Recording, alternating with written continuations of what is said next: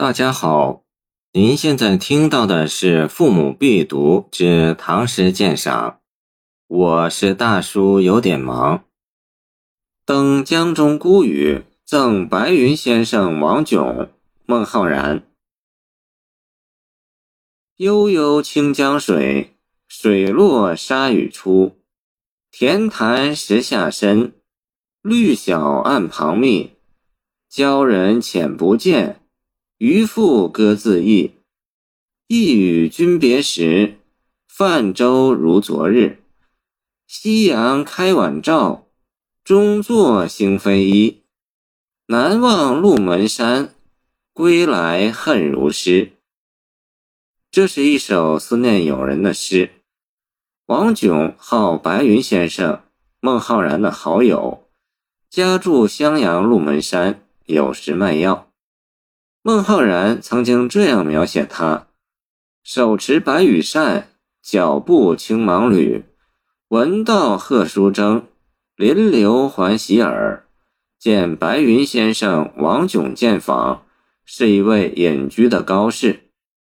诗可分为三部分，前六句为第一部分，写汉江泛舟和登江中孤屿。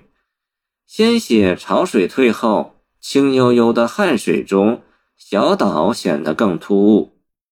这两句诗扣题面而不直接写登孤屿，而只用水落沙屿出暗示。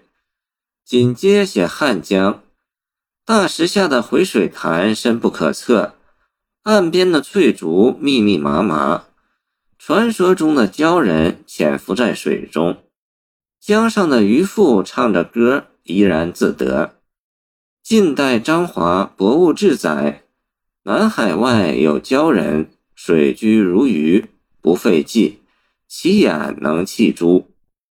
诗把汉江、汉江两岸的景色。传说中的鲛人，江上的渔妇交织在一起，表现汉江的神奇美丽。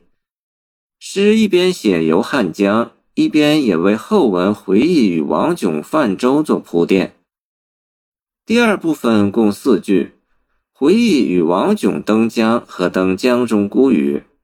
诗的大意是这样：与你分别的时候，我们一起泛舟，回忆起来。仿佛昨天的事情，在夕阳的晚照中，我们坐在孤屿上，兴致勃勃，高兴极了。兴非一，兴致无穷，不一而足。由于有第一部分做铺垫，这里只用夕阳一句景语，中作一句情语，而他们一起游览的情景却已清晰地展现在眼前。最后两句为第三部分，写诗人对王炯的思念。因为思念王炯，所以遥望王炯住的鹿门山。回到家中，他仍然怅然若失，总放不下自己的思念。诗以美丽的汉江为背景，以游汉江为情节，把相思的感情通过具体的生活描绘出来，真挚而又绵长。诗以游汉江开始，以归家作结，中间插入一次游汉江的回忆，全诗浑然一体，一气呵成。谢谢您的收听，欢迎您继续收听我们的后续节目。